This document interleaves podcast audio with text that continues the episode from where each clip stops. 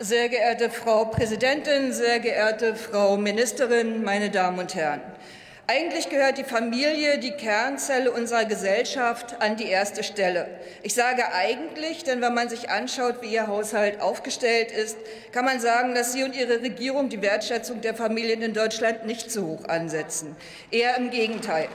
Ein Minus von 630 Millionen Euro gegenüber 2021, das sind die nackten Zahlen.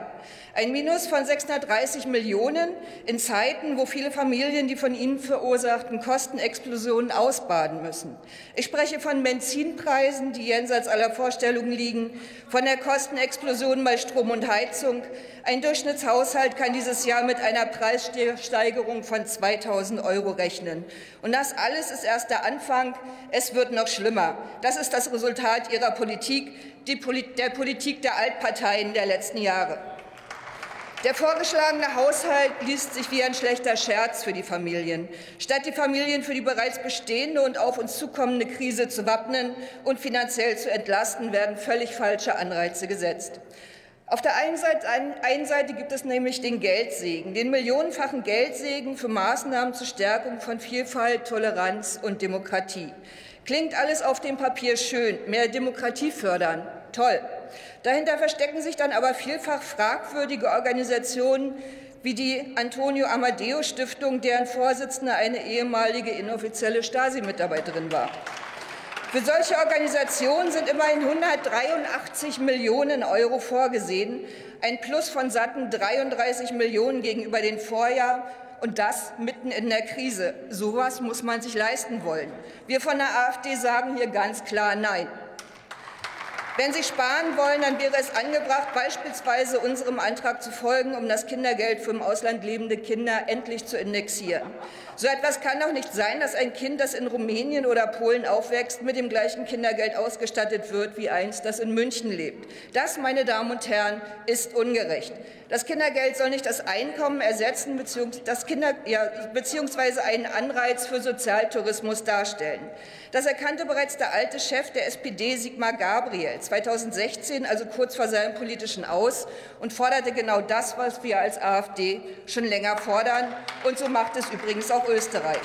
Wo kürzen Sie stattdessen? Richtig, bei den Schwächsten der Schwachen, bei den Beiträgen zu den Jugendwerken, da zum Teil mehr als um die Hälfte.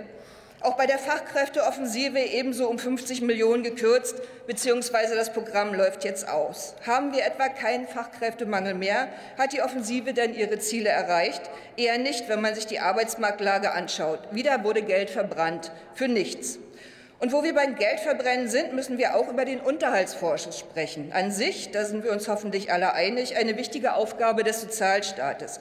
Kinder sollen nicht auf ihre Unterhalts, ihren Unterhaltsansprüchen sitzen bleiben, nur weil ein Elternteil sich weigert zu zahlen. Nur der Staat sollte dann aber auch dieses Geld von diesen Eltern wiederholen. Der Bundesrechnungshof und auch der Rechnungsprüfungsausschuss haben hier das Ministerium schon mehrmals angemahnt, und ich sehe immer noch keine Fortschritte. Eine Milliarde Euro wird ausgegeben. Eingetrieben werden lediglich 150 Millionen bzw. 15 Prozent. Der Bund macht hier also 850 Millionen Euro Minus im Jahr. Geld, das anderswo fehlt, das kann doch nicht sein.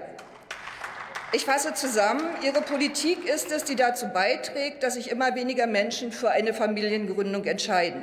Statt eine Politik zu machen, die die Familien entlastet, legen Sie diesen noch zusätzlich Steine in den Weg. Freuen dürfen sich lediglich Ihre Parteikollegen. So einen Haushalt können wir als AfD nicht mittragen. Wir werden in den Haushaltsberatungen sehen, ob Sie offen für sinnvolle Vorschläge sind. Ich bedanke mich.